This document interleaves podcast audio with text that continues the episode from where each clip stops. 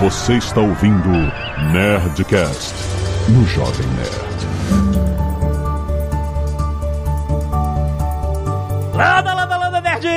Aqui é Alexandre Antônio do Jovem Nerd e eu não posso beber leite sem ter que visitar a casinha.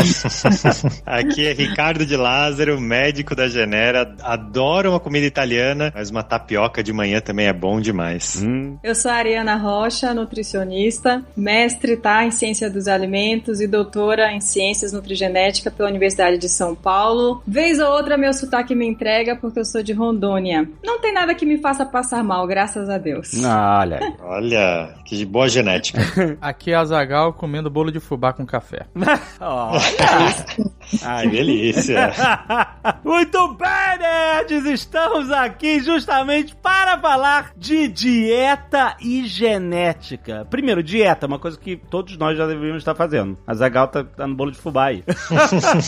Normalmente é uma palavra que já faz a galera sair correndo, hein? É, não, mas a gente não tá falando de. A gente tá falando justamente sobre os hábitos alimentares da humanidade, nossos ancestrais, e o quanto isso influenciou na nossa evolução, no que nós somos hoje, no, no desenvolvimento do nosso cérebro, no nosso comportamento, né? O quanto o microbioma que manda em você e não você manda no microbioma. Cara, é isso. Comida e genética, dois assuntos interessantíssimos. Fica aí porque tá muito bom.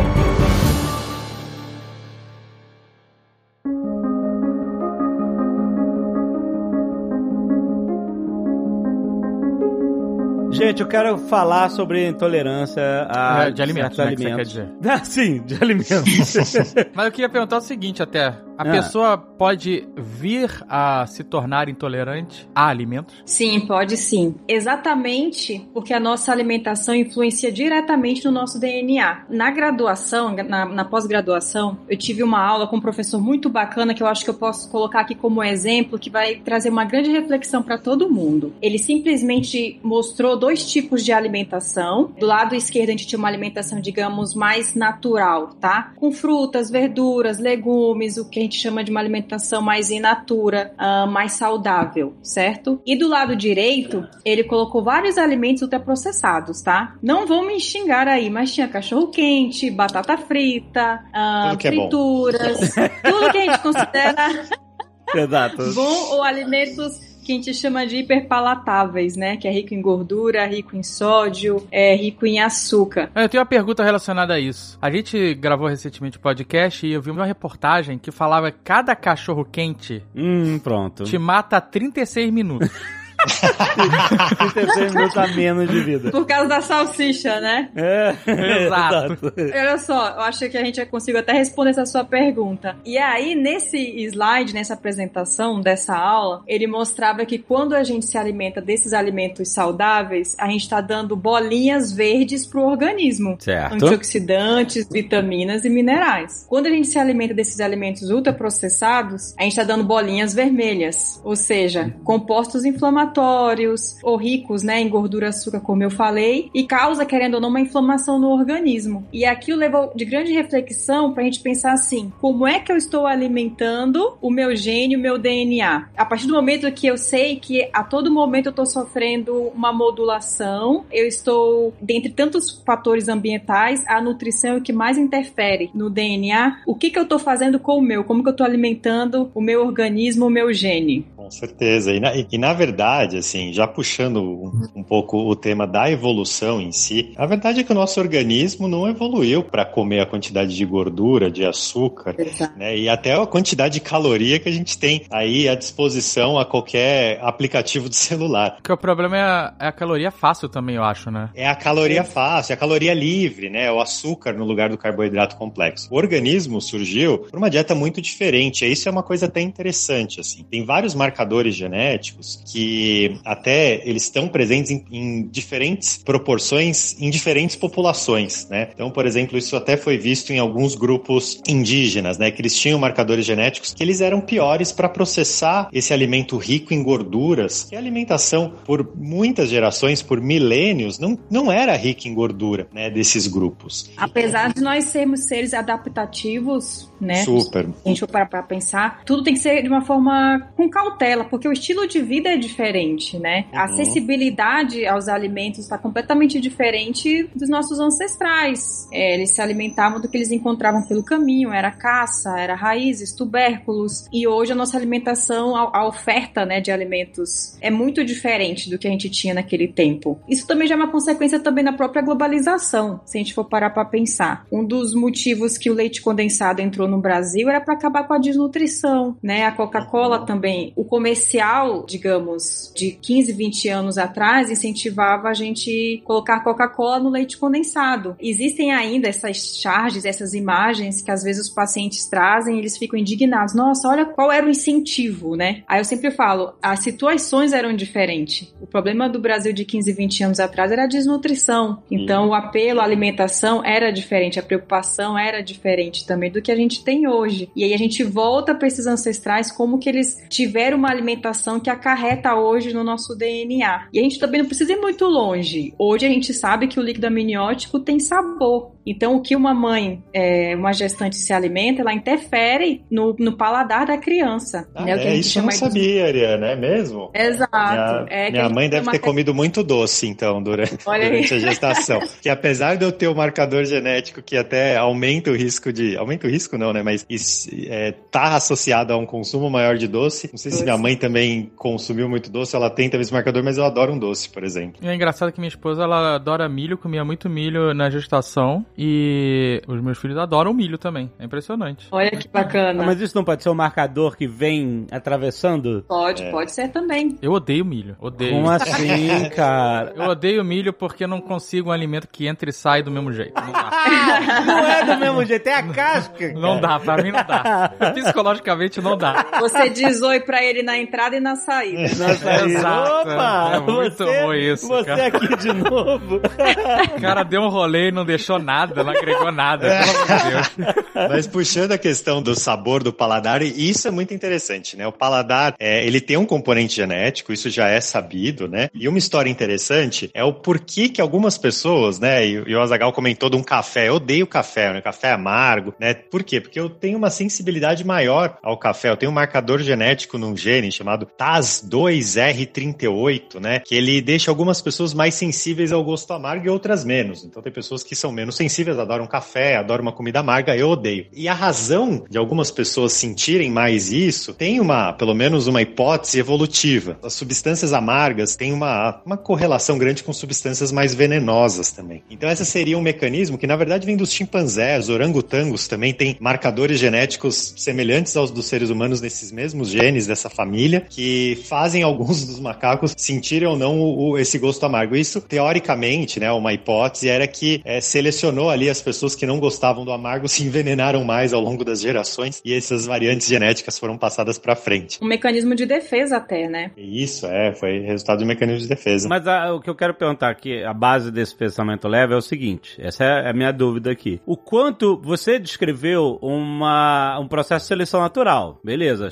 Que tinha a ver com ah, quem tinha mais tolerância, menos tolerância ao amargo, morreu menos, e aí o pessoal, né, tiveram mais filhos e passaram essas características adiante. Aí, nesse caso, a gente tá falando de seleção natural no sentido em que o ambiente não alterou isso. Foi só uma seleção de quem era mais propenso a isso ou não, por causa de um marcador genético que a gente imagina que seja aleatório. O quanto de comportamento vai poder mudar o DNA de alguém ou de uma prole inteira e ser passado adiante, né? É, é isso que eu tô querendo entender. É aleatório ou o comportamento e o ambiente também vai descrever esse DNA? Esse caso é um caso, entre aspas, né, aleatório. Então, algumas pessoas eram mais sensíveis do que outras, né? Tanto no ser humano, quanto no chimpanzé, quanto no orangotango. E a teoria, né, ela, ela diz que os que, de repente, não, não gostavam tanto de amargo, comiam ali uns- uma, uma planta que era venenosa, não continuavam comendo, outros comiam e acabavam morrendo e tendo menos descendentes. Isso. Agora, isso até, na verdade, esse mesmo mecanismo, ele funciona, por exemplo, para pessoas que gostam, a- a- essa- esse nosso paladar, esses alimentos super palatáveis, como a Mariana comentou, são alimentos ricos em gordura, é, açúcares, que são alimentos cheios de energia. O ser humano evoluiu também para gostar de alimentos que têm muita energia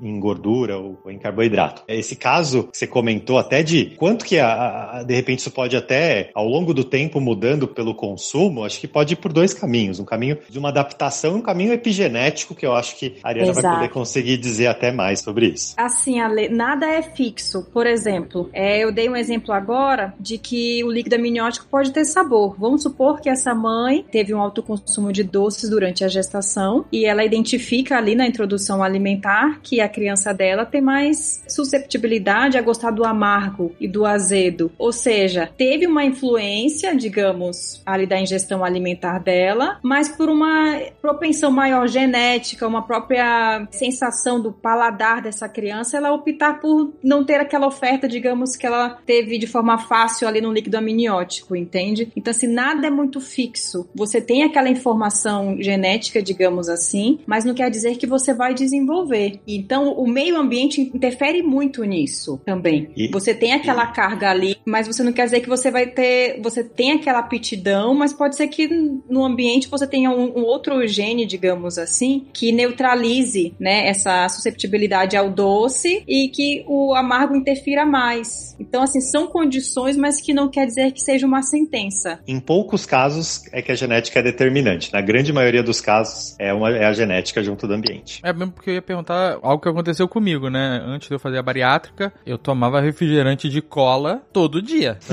e adorava e tal. E aí depois da bariátrica eu parei de tomar gaseificados no geral e substituí pelo café, que antes da cirurgia eu só tomava com um dedo de açúcar no copo, sabe? Café de posto de, de gasolina, que, sabe, que já vinha adoçado. E, mas depois eu parei, eu fui reduzindo o açúcar, é, até que hoje eu tomo completamente sem açúcar. E, e até um outro dia eu fui fazer um experimento de, vamos ver como é que é com açúcar de novo, sabe? Nossa, botou...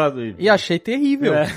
o que eu adorava anteriormente, adorava. É, é super adaptável. Exato. É, eu, aconteceu a mesma coisa comigo. É a adaptação, né? É o que a gente estava comentando uhum. antes. Ou seja, isso pode ser modificado, não é fixo, né? Assim como tem um indivíduo que ficou fala assim, ah, mas eu não tomo café sem açúcar. Nós temos condutas nutricionais que gradativamente a gente vai diminuindo esse açúcar e o indivíduo consegue, principalmente aquele que está apto, disposto a melhorar, digamos assim, para consumir menos calorias, a tomar o café sem açúcar. Então nós somos adaptáveis, digamos assim. O problema é qual adaptação a gente tende a abraçar mais se são as bolinhas verdes ou as bolinhas vermelhas, entende? É, com certeza. Agora, ô, Ricardo, você tem que ter uma coisa que, que a gente pode, como a Ariana falou, você pode né, ir diminuindo o açúcar e tal, mas você tem que ir aumentando a qualidade do café. Eu não sei qual é o café que você tá tomando. Você tá tomando aquele café que fica ali no, no escritório, naquele copinho, sabe? Aí que tu bota ali, aquele não tem jeito, meu amigo. não tem genética que comporte este que café sem açúcar, exatamente. mas sim, é, é, pra mim também mudou, né? A minha, a minha propensão amargo, a minha intolerância a amargo, que era bem grande, tanto que eu também nunca bebi cerveja nem nada, porque achava simplesmente mega amargo, é, mudou depois de eu fazer bariátrica e tal. Mas aí eu pergunto o seguinte: o quanto que o microbioma também influencia nesses hábitos? Porque o que eu já li por alto é o seguinte: olha, se você dá de comer ao tipo de bactéria que vive você, que gosta mais de, sei lá, de açúcar, elas vão se multiplicar mais e elas vão pedir mais açúcar. Vão mandar no Exato. seu cérebro, por favor, mais açúcar, nós estamos adorando isso. E se você fizer o contrário, ah, eu vou tentar reduzir o açúcar no meu dia a dia, e aí você sente aquela falta de açúcar, então, mas com o tempo a pessoa começa a se acostumar. E aí que seria o, ah, não, porque o microbioma tá mudando, você tá dando menos de comer para aquelas bactérias que querem aquilo e, e a população delas está diminuindo e, portanto, estão pedindo menos daquilo. Como é que é essa relação entre do, do microbioma com o nosso cérebro, nossa vontade de comer isso aquilo. Isso que você falou é uma conduta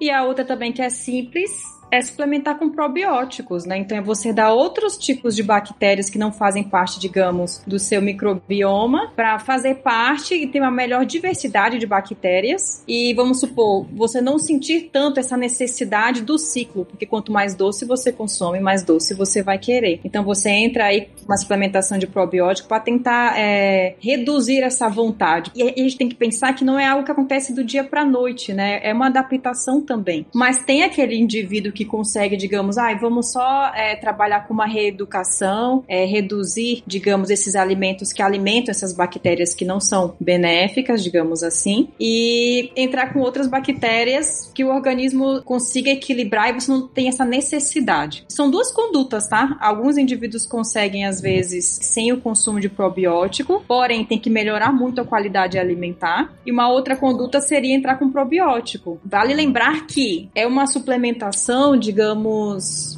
que não deve ter um tempo para começar e terminar, porque você só vai ter acesso àquelas bactérias benéficas, digamos assim, com mais diversidade, enquanto você estiver suplementando. Parou. Aí ela volta. Exatamente, ela sei o que ele é.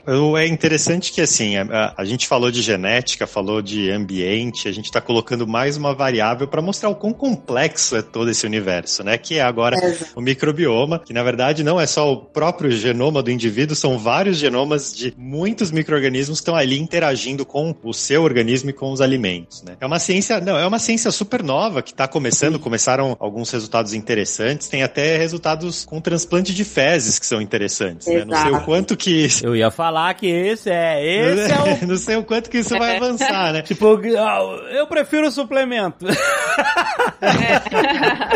mas é, não, mas eu, eu, eu ia puxar esse assunto, né, que o transplante de fezes, por Sim. mais absurdo que soe, como assim, sim, é pegar o cocô um, que não é seu e botar dentro de você. O quê? Exato. Exato. Mas ele, acho que é tipo uma medida super extrema para você criar diversidade de bactérias dentro de você. E, e a ideia é beneficiá-las. E hoje a gente tem o probiótico, né? Eu acho que em termos de resultado, é mais fácil a gente trabalhar com a suplementação de probióticos. É, a gente trabalha com consumo alimentar, tenta relacionar com o consumo alimentar do indivíduo, porque também não é qualquer probiótico, vai depender também da quantidade desses probióticos. É, é, no início, o indivíduo ele pode ter muito desconforto, então é aumentar a ingestão de fibras. Então, assim, é um, é um conjunto de vários fatores, como o Ricardo falou. São tantas variáveis que é por isso que eu falo, nada é muito fixo, né? É, muita variável. É muita variável. O que a gente sabe é que tem fatores que influenciam mais ou menos e que esses fatores estão modulando nosso, a nossa genética a todo momento. Mas eu acho que isso é uma discussão filosófica incrível, porque até você pode até entrar nessa ideia de tipo assim, o que é você? Você é o seu cérebro apenas e o resto do corpo é apenas um veículo? Não, não. As bactérias que estão no nosso intestino também influenciam na nossa forma de pensar, nos nossos desejos, no nosso humor. Exato. Por consequência, isso vai alterar a nossa percepção de mundo, a nossa personalidade e tal. Então, não é uma coisa só, né? A gente é união de tantas coisas incríveis. Enfim, é uma, é uma discussão que vai longe, né? Ou seja, se for fazer um transplante de fezes, escolha bem a pessoa. Uma pessoa alegre, uma pessoa para receber. brincadeira, brincadeira. meu amigo não gosta de fazer nem exame de fezes. Tá brincando com transplante de fezes. Mas é, o, o, objetivo mesmo era esse, era coletar fezes de um indivíduo magro e inserir no indivíduo obeso para que, né, o, o, intestino dele tenha mais essa diversidade. Porque quando a gente para pra pensar, não são todos, tá? Mas a maioria dos obesos, eles têm uma alimentação muito monótona ou rica naqueles alimentos que eu falei para vocês, hiperpalatáveis. Então é como se o microbioma sempre fosse aquele mesmo, do mesmo jeito, e às vezes ele tem uma dificuldade de fazer uma reeducação alimentar, ou às vezes de ser mais ativo, não é só pela falta de força de vontade, tá? Exato. Tem um mundo ali dentro daquele indivíduo, não só questões de bactérias, mas questões emocionais também, Sim. que às vezes faz com que ele não tenha ação. E às vezes, às vezes a gente passa, nossa, mas como é que a criatura faz, tem coragem de fazer um, um transplante de fezes, digamos assim, né? A pessoa já tentou de tudo. Ela quer mudar, ela quer fazer alguma coisa para tentar resolver o problema dela. Com então, certeza. mas ainda bem que hoje a gente tem outras formas de fazer isso. Exato, exato. A invertida é também possível? Transplante de fezes obesas pra. Por que você isso? Ah, tem gente que tem dificuldade de, de, de engordar. Não, meu Deus do céu. É, você faria? eu posso ser um doador, eu posso ser um doador. um doador. que horror, meu Deus. E, aí eu penso, e se a gente pegasse umas fezes assim do Schwarzenegger? Será que tornaria o outro, outro cara fisiculturista? É, Já pensou? É, é, é, ah, dúvida válida. O que a gente tá falando aqui é praticamente querer adquirir conhecimento por osmose, né? É, é isso aí. Encostar em algo e adquirir aquilo ali. Uhum. É um- uma espécie de superpoder. Não É. tem um herói assim ainda. Olha, essa é uma ótima ideia. um herói. Não, não, por favor, não. Mas é o herói do o que doa ou o herói que recebe? Essa é a pergunta. Os dois, pode ser uma dupla. O Alexandre, antigamente, ele queria, ele ia querer, né, fazer. Hoje ele caminha o contrário. Ai, meu Deus do céu. Ai, meu Deus. Deve ter modificado completamente aí, Alexandre, seu microbioma bariátrica. Ai, muito. É verdade. A gente falou de algumas coisas, né? Mas um- uma outra história muito interessante, né? é, acho que muitos de vocês devem ter algum amigo que, por exemplo, não pode tomar álcool ou toma álcool fica vermelho, né? Eu tenho, eu tenho caso já conhecida minha, é japonesa, pai japonês, ela nasceu no Japão e, e vieram pro Brasil. E ela tinha vários problemas de alergia foi fazer um teste desses que você bota, né, vai fazendo os pontinhos no braço. Sei. E aí você vai ver quais são, o que que reage, né? Qual... E aí a enfermeira, a pessoa que foi fazer o teste, foi passar álcool no braço dela pra limpar, pra poder fazer o teste, e o braço dela ficou inteiro vermelho. Nossa. No álcool ela tinha alergia. No Olha. Caraca. É, Não precisou é muito- nem da ingestão. Nada, nada. No- na pele, no, é- era, tinha uma energia altíssima. É, o irmão dela também, só que não tanto. Mas ele era aquele que bebe e já fica logo, assim, um gole e já fica logo super vermelho ali na, na- na altura dos olhos, da, da bochecha, sabe? Aham. E também japonês, o irmão dela. É, é muito interessante que, assim, isso é mais, uma, mais um marco da nossa evolução dos nossos ancestrais, né? Então tem algumas populações, e tem algumas, na verdade, algumas variantes num gene chamado aldeído desidrogenase 2, que é, faz parte ali da cascata de converter o álcool a uma substância que você consiga excretar. E é muito comum, e, e no leste, você comentou japonês, então asiáticos, principalmente do leste da Ásia e descendentes, né? É muito comum que essas pessoas tenham essas variantes de um metabolismo pior do álcool e ficam vermelhas, né? Ou são mais sensíveis, geram um desconforto. Assim, não que não possa gerar um desconforto a qualquer um de nós, mas, mas é, é interessante que isso também é um resultado dos nossos ancestrais, né? Alguns não consumiam tanto álcool e essas mutações foram também acumulando ao longo das gerações. Eu ouvi uma história que era justamente porque os japoneses, os asiáticos ferviam a água, e era assim que eles filtravam ela, enquanto na Europa eles fermentavam, né? Eles faziam cerveja, faziam vinho, e era assim que eles se hidratavam, vamos dizer assim.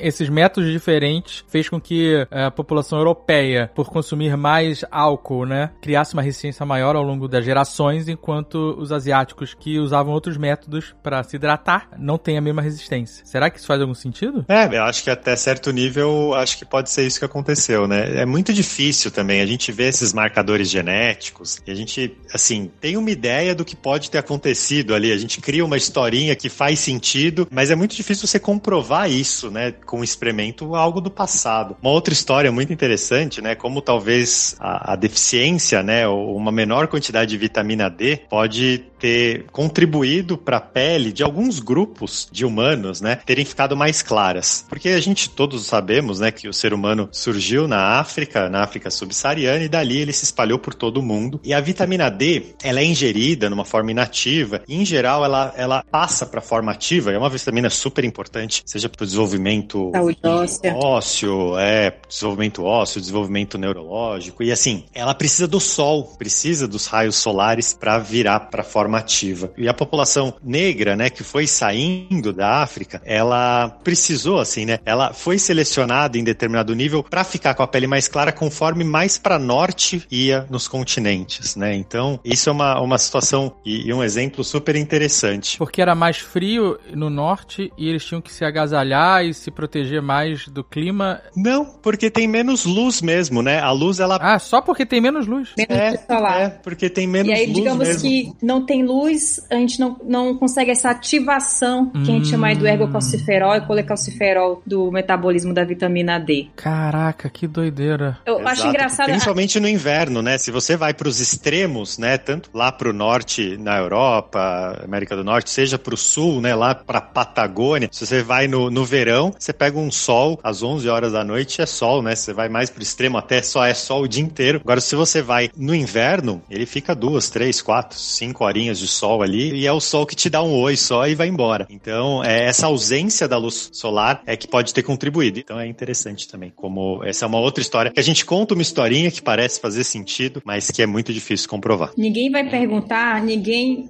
quem? Alexandre. Ah, então é por isso que algumas pessoas são mais resistentes ao álcool e outras não.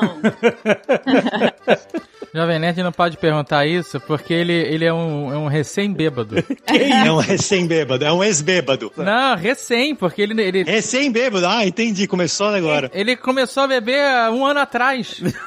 Ixi. Ele transferiu pro café. É, não, gente. É, só se for Irish Coffee, porque... porque isso também pode se justificar que esses indivíduos que têm mais resistência ao álcool, que eles tenham essa, esse higiene, digamos assim, enquanto outros são mais susceptíveis. Que nem tem gente que fala assim, ah, mas você fica bêbada rápido porque não tá acostumada a beber. Também, né? É um fator, digamos assim. É isso uhum. que eu ia perguntar. Porque eu mesmo percebo, sei lá, tinha uma época que eu bebia mais, sabe? Saía mais, bebia mais. E eu percebia, eu não sei se era só uma percepção minha por estar bêbado, tá? Mas eu percebia que eu tinha mais resistência. E sei lá, depois eu fiquei um período que eu não, eu não bebia nada. Parece ser um período, sei lá, alguns anos sem ingerir quase álcool nenhum ou álcool nenhum. E aí quando eu voltei a beber, eu percebia que sei lá, uma, uma taça, uma, sabe, uma dose, ah, eu já ficava sim. bêbado em relação. Bêbado não, né? Mas já começava a ficar alterado. Coisa que, mais na rápido. minha percepção, antigamente, quando eu tava num ritmo de trabalho mais, trabalho. mais esforçado, não, não era aquela dose que ia me alterar, pelo menos na minha percepção, né? Não tô falando, né, né, cognitivo. Boa. Não, e isso tem a ver com a epigenética, a gente falou, né? Que os genes, eles vão sendo expressos de maneiras diferentes, né? Então, é, você pode, com os seus hábitos, hábitos estimular a expressão de um gene ou de outro. Então, eu, eu não sei, talvez tenha estudos sobre isso, talvez você esteja estimulando mais a, a aldeído desidrogenase, a sua enzima lá que vai ficar quebrando o álcool, e ela estava mais ativa ali, né? Daí você para de tomar um pouquinho, ela fica um pouco menos ativa. Eu vou voltar porque eu falei no início, você ficou um tempo dando bolinha verde pro seu organismo, do nada você pegou uma bolinha vermelha lá. Olha aí. Entendi, né? Olha, as bolinhas, bolinha verde. Você quer mais bolinha verde ou mais bolinha vermelha? É. Só botar uma bolinha amarela aí no meio também, não pode? Pra dar uma, oh, equilibrada. Boa, boa. bolinha amarela você não sabe se acelera ou se freia, né? Esse é o problema.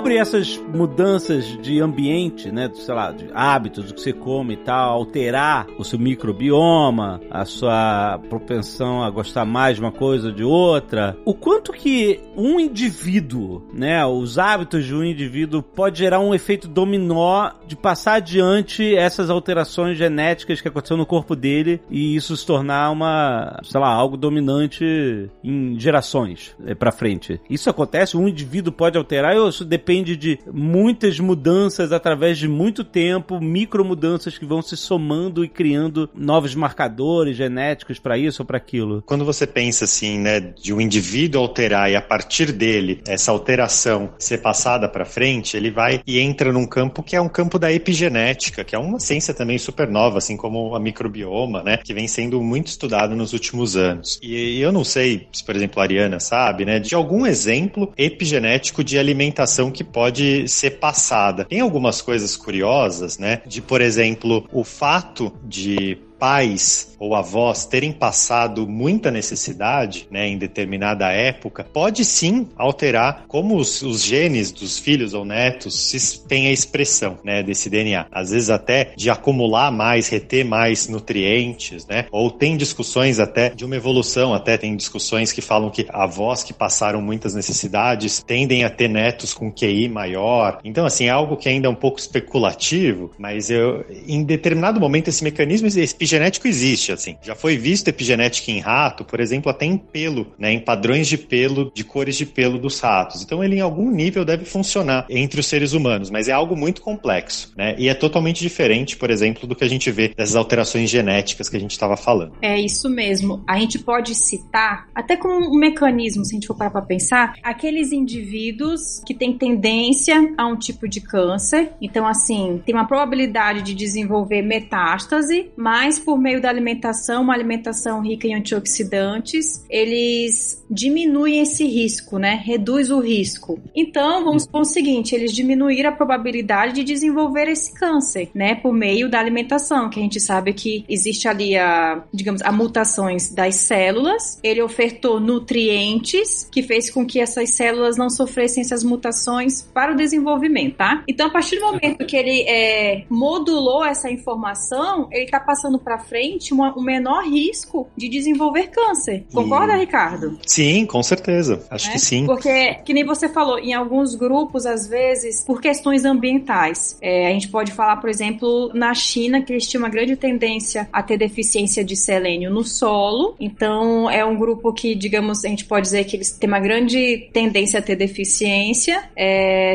tem esse discernimento hoje, e hoje eles trabalham com suplementação, uma maior ingestão, que a partir desse momento que eles estão passando essa informação para a carga genética, os descendentes talvez não tenham essa necessidade. É uma super adaptação em relação a tudo, né? Então, às vezes, o que falta para algum organismo, ele se adapta, então tende talvez mais para frente não ter tanta necessidade desse nutriente, ou ele pode fazer com que essa a função desse nutriente possa ser exercida por outro, ou talvez prejudique alguns nutrientes que também dependa de outro. É uma questão assim de vasta de conhecimento, que quanto mais a gente lê, mais a gente quer ler e às vezes não chega em lugar nenhum, viu?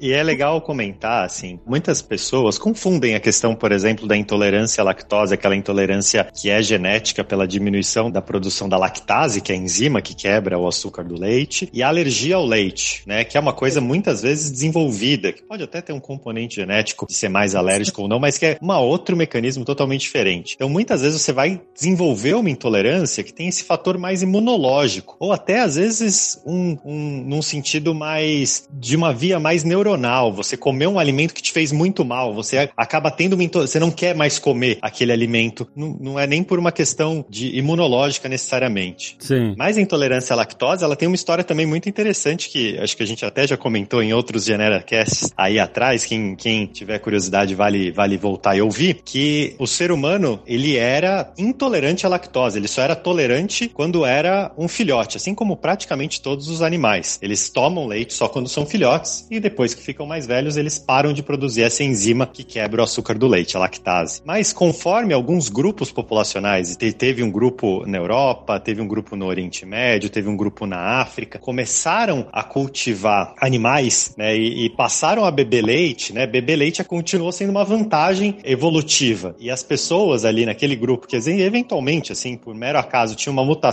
genética que faziam eles mais tolerantes ao leite, faziam eles poderem consumir mais leite, essa mutação foi se propagando nas populações, né? E um gene, ele, uma das mutações até que o teste da Genera avalia, né, é uma mutação próxima no gene LCT, né, que é o gene da lactase. Eu, por exemplo, é, eu herdei de um lado da minha família o intolerante, um lado da minha família o tolerante à lactose. Por isso me faz assim ser em geral tolerante à lactose, tomo leite, né, não tomo café, mas tomo leite e é muito legal. Isso é uma, uma marca assim de poucos milhares de anos, 5 a 10 mil anos atrás, uma marca super recente que está aí no nosso DNA e que a gente pode hoje descobrir. E o que é bacana quando você relata que as pessoas às vezes não sabem diferenciar, um dos tratamentos para intolerantes, para quem é intolerante à lactose, é exatamente não isentar completamente o indivíduo da enzima, né? Ele ter acesso pelo menos uma vez por semana a uma colher de sopa, vamos supor, de leite. Então assim, não uhum. quer dizer que tem que isentar completamente. E às vezes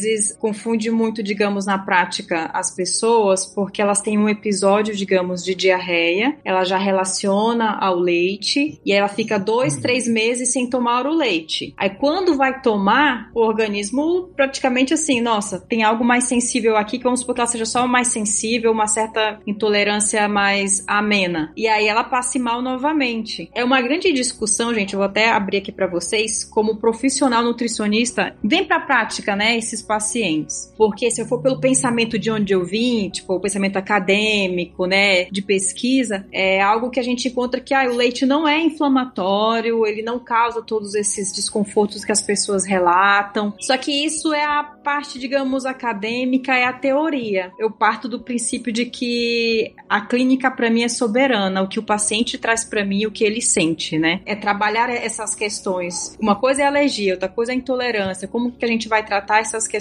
Eu acho que é por isso que surgem tantas dúvidas que a gente tem. Não sei se eu tô conseguindo abordar, dar continuidade pro que o Ricardo falou. Porque tem essa discussão, Alexandre, que nós indivíduos adultos não deveríamos tomar leite. Nós somos mais filhotes. Só que isso vai depender muito da demanda de cada um, do que o indivíduo sente na hora da escolha, do que ele consome. Eu acho que a gente não pode generalizar. Então, eu sempre acabo defendendo que o, o paciente sente a prática clínica. Mas é engraçado porque tem essa corrente que diz, né, que não deveria tomar leite, mas acho que culturalmente o leite é tão entranhado na nossa alimentação que existem hoje centenas de substitutos pro leite animal, né? Leite de amêndoa, leite de soja, né, todo tipo de produto para substituir. Minha esposa mesmo, ela tomava leite, adorava leite, meu filho adorava leite, só que eles são mega intolerantes. Tipo, a minha esposa é, tomou leite, trono, na hora, não tem discussão. Igual o Alexandre aí. É. Tomou leite, vai tomar uma decisão na sequência, é isso. E, e ela usa esses substitutos. Ela simplesmente não consegue não tomar leite. Ela vai em outras opções que se aproximam e tal. É. Mas é porque, né, o leite é um negócio que tá entranhado culturalmente é. na alimentação também, né? Mas pra você ver, eu me dou bem com derivados. Eu, eu como queijo, sabe? Sim. Esse tipo de coisa de boa, sabe? Às vezes eu tomar um, um cereal com leite e tal, nada acontece. Agora, se eu tomar um copão, aquele Nescau, na manhã, aí não dá certo, não dá certo. A grande questão mais discutida aí é porque, assim, do ponto de vista nutricional, realmente é a melhor fonte de cálcio, tá? Ah, mas tem tofu, tem brócolis, tem gergelim. Realmente eles, vegetais escuros, né, é, tem cálcio. Só que a biodisponibilidade é mínima. Então, assim, quando, é, digamos, o indivíduo vem com essa queixa, é problema do profissional tentar sanar essa deficiência que ele possa vir a ter de cálcio. Então, assim, o papel do nutricionista se virar, ter a melhor conduta para tentar sanar essa deficiência que possa vir a ter. Mas a grande discussão, na verdade, é isso, porque é uma melhor fonte de cálcio, mas também não é um alimento que faz bem para todo mundo. Você tem que adaptar ao indivíduo, né? É, e, e esse ponto que o Azagal comentou é, é, muito forte, né? A gente tem uma herança, a gente como brasileiro, a gente tem uma herança de uma dieta que é muito europeia. E lá na Europa tem uma incidência menor de intolerância à lactose do que outras regiões do mundo, né? E o nosso DNA como brasileiro é super miscigenado. Então, a, a intolerância à lactose genética, ela é super alta na nossa população, mas a gente traz essa herança da alimentação europeia e isso impacta com certeza em grande parte das pessoas. Por isso que a realização do teste é tão importante, né? Até para se conhecer. Com certeza.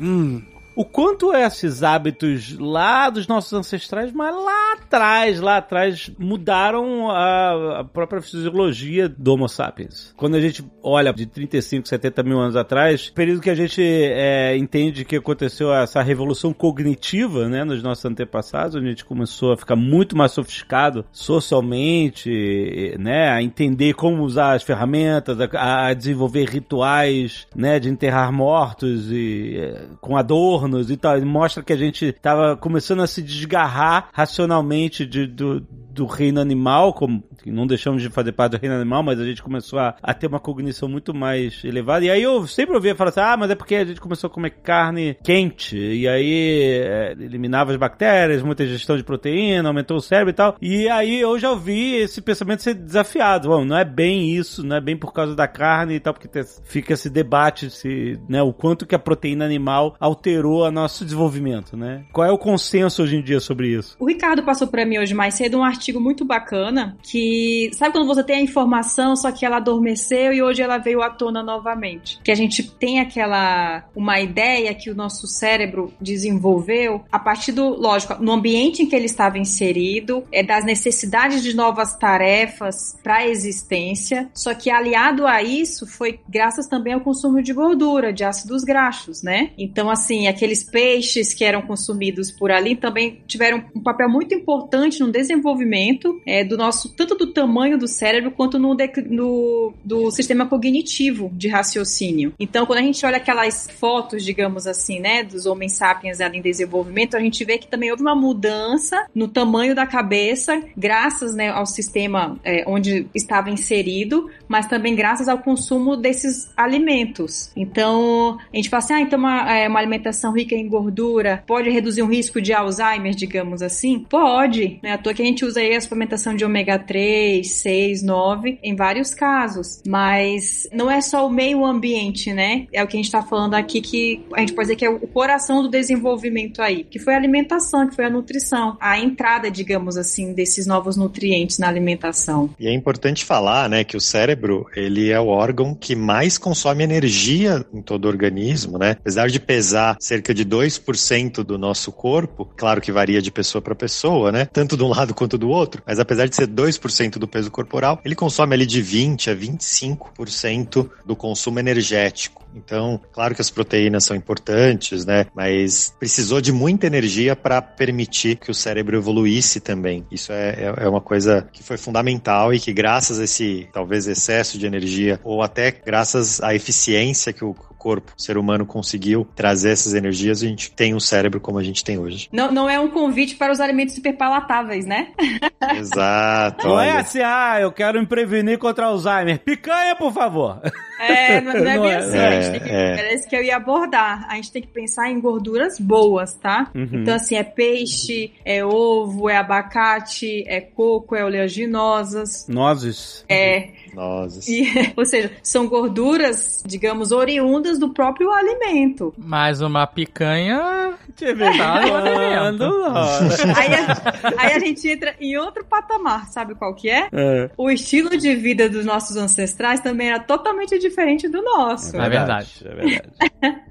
né? E às vezes eles tinham que ter esse excesso, digamos, de caloria e de gordura até pelo frio. Então, assim, para ter reserva de energia, digamos assim, para proteção do clima. Então, é completamente diferente. Então, se a gente parar pra pensar, ah, então a alimentação dos nossos ancestrais era mais saudável do que a nossa? Dependendo do ponto de vista, sim, em termos de oferta de nutrientes dos alimentos, que era, digamos, alimentos ali da terra, alimentos naturais, alimentos que não tinham aditivos, conservantes, era bem mais saudável. Mas se a gente for pensar em termos de quantidade, é o que eu sempre digo, uma fatia de melão é saudável. Um melão inteiro.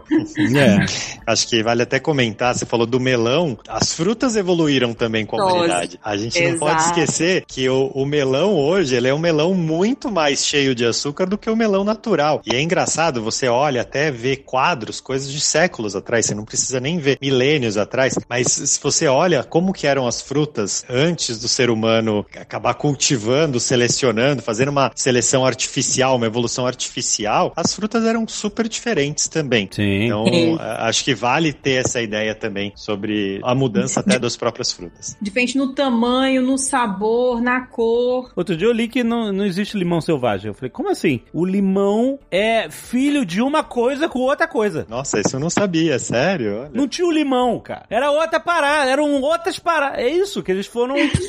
eu vou até anotar isso pra pesquisar. é, dá uma, dá uma olhada nisso. Eu falei, caraca, como é, assim? Eu acho que o kiwi eu também li que era algo do tipo. Depois a gente tem que buscar até pra saber quais eram as frutas que não existiam que a gente inventou. A gente inventou, é isso aí. É, mas realmente tinham isso, é. Há também uma preocupação com a frutose, né? Os nossos ancestrais não consumiam tanta frutose, mas o que a gente tem que tomar mais cuidado é com essa frutose, digamos, adicionada, essa frutose industrializada, digamos assim. A frutose mesmo do alimento em si teria que consumir um, uma grande quantidade de fruta para ocasionar algum malefício para o organismo. A não ser aquele indivíduo que já tem uma, um gene, né, que faz com que não metabolize tão bem, digamos assim. Mas até isso é diferente. Se as, se as frutas foram modificadas, essa quantidade de frutose também foi. E é até interessante essa questão mais individual das dietas, né? Então, claro que assim, a gente fala dos alimentos que os nossos ancestrais comiam comiam, e o pessoal pensa ali no cara que come dieta palio, que come uma saladinha, um bifão enorme, também cheio de gordura frita. Não era isso que a gente é. comia nos os nossos ancestrais. Mas é importante falar que tem um aspecto individual de alimentos e também até de dietas que funcionam, né? Eu, eu por exemplo, sigo a dieta mediterrânea, que é uma dieta rica em azeite de oliva, em nozes, em carboidratos mais complexos, integrais, né? Então, uma massa peixes, integral, peixes, né? Mas ao mesmo tempo, eu tenho um, um risco aumentado, né? Isso tem no, no, meu exame da Genera de desenvolver doença celíaca, que é a intolerância ao glúten. E eu tenho um dos marcadores que é o mais clássico disso. Até depois que eu descobri isso, passei a comer menos é, alimentos com glúten, né? Ainda como, mas eu não tenho intolerância, fiz até teste, não tenho, mas eu tenho esse risco que é três vezes maior do que o risco é, médio da população. Então, a gente entendendo um pouco essa individualidade das dietas também é essencial para a gente ter uma vida mais saudável. Isso é muito bacana, porque o que eu quero ressaltar é muito comum as pessoas acharem assim: ai, mas cada profissional diz uma coisa, cada hora eu leio uma informação, aqui defende isso, aquilo defende aquilo, e ninguém chega num consenso. Exatamente porque nós somos seres únicos. O que vai dar certo com o Alexandre pode não dar certo com o Ricardo. E é por isso que esses nossos testes, que são preditivos, eles passam essa informação para a gente se conhecer melhor, né? Então, o que deu certo com o indivíduo não vai dar com o outro. Então, não é, é aquela história de, ah, eu vou fazer essa para ver se vai dar certo. Às vezes, a gente tem oportunidade de ter os resultados desses testes até como profissional. A gente não perde tanto tempo com o paciente, com o indivíduo. Ah, qual a melhor conduta? Não, a gente já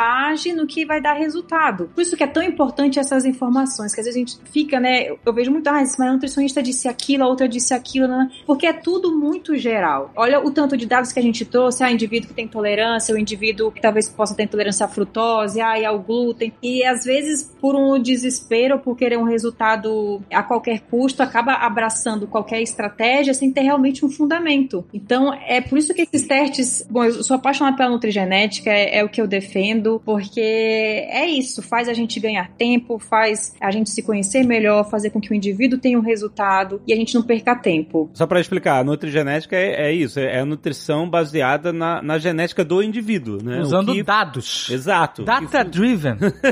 nutrição data-driven. É, é, o que funciona para o seu corpo, para o seu perfil genético, baseado nas informações genéticas de você, é isso. É isso, e como que o nosso organismo, uh, digamos, que a nutrigenética, a nutrigenômica, né, que são, digamos, conceitos diferentes, mas é como que o nosso organismo interage com os nutrientes e tem o caminho contrário, como que os nutrientes reagem aos nossos genes. Lembrando que não é uma dieta do DNA, tá, gente? É um hum. conceito que a gente não deve levar para frente, que as pessoas falam, ah, mas eu quero fazer uma dieta de acordo com o meu DNA. Não, nutrigenética não é modismo, é uma ciência que está aí, veio para ficar. Sou muito feliz porque eu acho que eu defendi o doutorado em 2015. Eu achava que hoje, onde nós estamos, no patamar que nós estamos, eu achava que ia demorar 15, 20 anos para estar discutindo sobre isso aqui, por exemplo. Eu achei que fosse demorar muito mais. Então, assim, é uma ferramenta que a gente deve utilizar e que não é, não é moda, é, é o futuro. Não tem para onde fugir. Exato. Acho que é legal falar que o futuro está caminhando para cá, né? Então tem muita coisa que ainda é associação, ainda está em estudo, mas o futuro é, vai caminhar para esse. Né? E a doutora Ariane, inclusive, atende uh, alguns pacientes que fizeram o teste da Genera e querem saber um pouco mais sobre os resultados, sua alimentação. Ela atende os clientes. Isso também é bem bacana. A importância de ter um profissional, um profissional especializado para poder falar e, e, e, passar um pouco melhor das condutas. Porque os nossos testes, Alexandre, eles as pessoas fazem, elas têm acesso aos resultados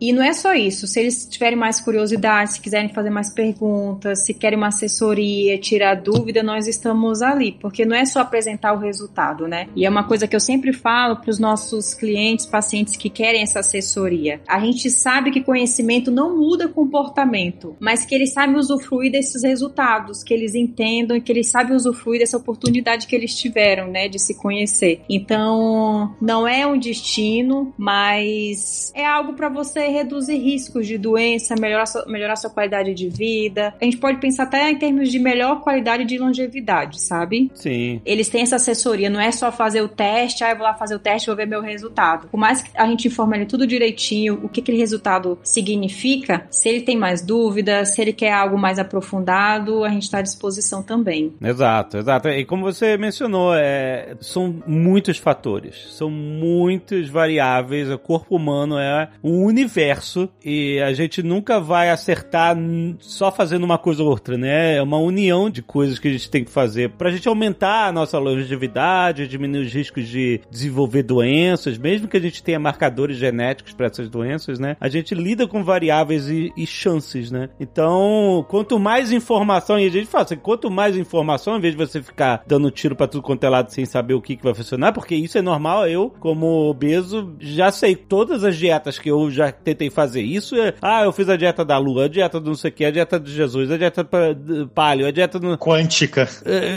Essa ainda não. Mas a dieta do low carb, o cacete, então, enfim, isso é dar tiro pra quanto é lado, é você tentar acertar até... Às vezes, eu digo mais isso em relação à obesidade, porque já trabalhei muito com obesidade, tenho muitos casos de obesidade, mas às vezes eu percebo, até na nossa, na área, profissionais da área da saúde mesmo, né? É, mas como é que a pessoa acata, vamos supor, um acontecimento que a gente teve recente, de uma pessoa que comprou cápsula para emagrecer, que tinha lá em torno de 64 ervas, né? Digamos assim, que aparentemente era para ser algo natural e saudável. A pessoa tá tentando resolver o problema dela. Ela quer resolver, ela tá tentando, ela tá correndo atrás. E às vezes, por desespero ou por realmente querer mudar, ela abraça o que tá mais fácil, o que tá mais perto. Então, vamos abraçar o que realmente é sério, o que vale a pena, o que dá subsídios pra gente, né? Pra não ficar que nem você falou, atirando pra tudo quanto é lado. Exatamente, né? Quanto mais informação, mais na direção certa a gente anda, né? E, gente, teste genético não é assim, olha, você vai morrer dia 14 de maio de 2036.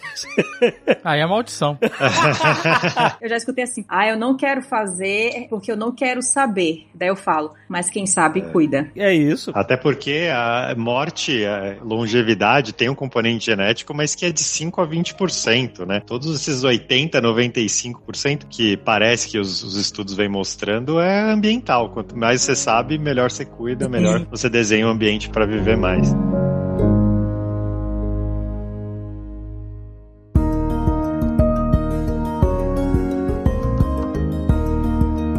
Ricardo, vamos dar cupom de desconto da Genera para os nossos ouvintes, porque é isso que eles gostam, eu sei.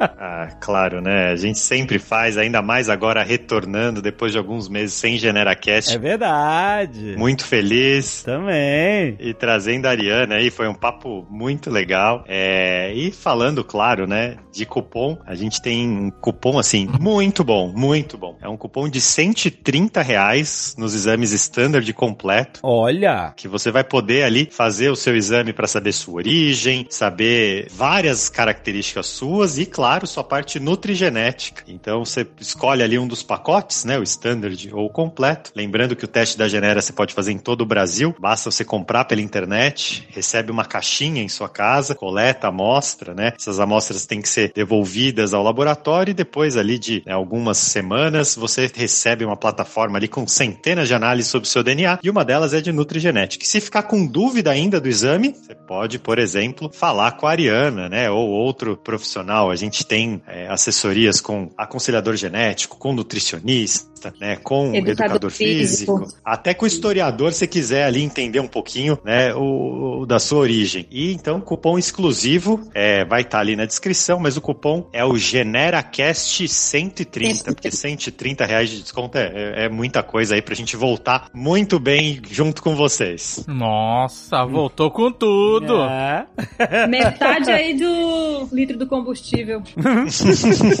Aproveita aí, gente. Tem link no post. Se você tava esperando, se você tinha esquecido, você, putz, lembrei. Não se esqueça que o teste Genera, ele é um presente maneiro também, porque é um presente que a pessoa não imagina ganhar. E é muito maneiro. Você pode usar para você, você pode dar de presente para alguém. Eu dei de Natal para metade da família. Olha aí.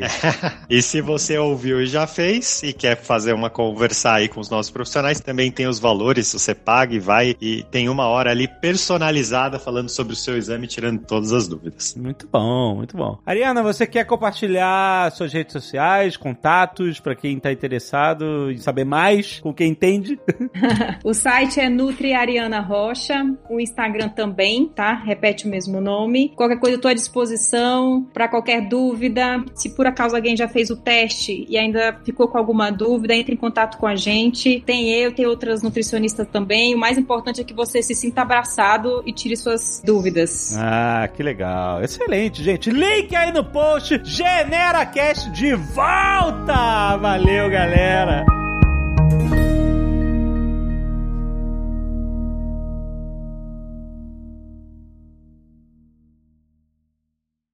Este Nerdcast foi editado por Radiofobia, podcast e multimídia.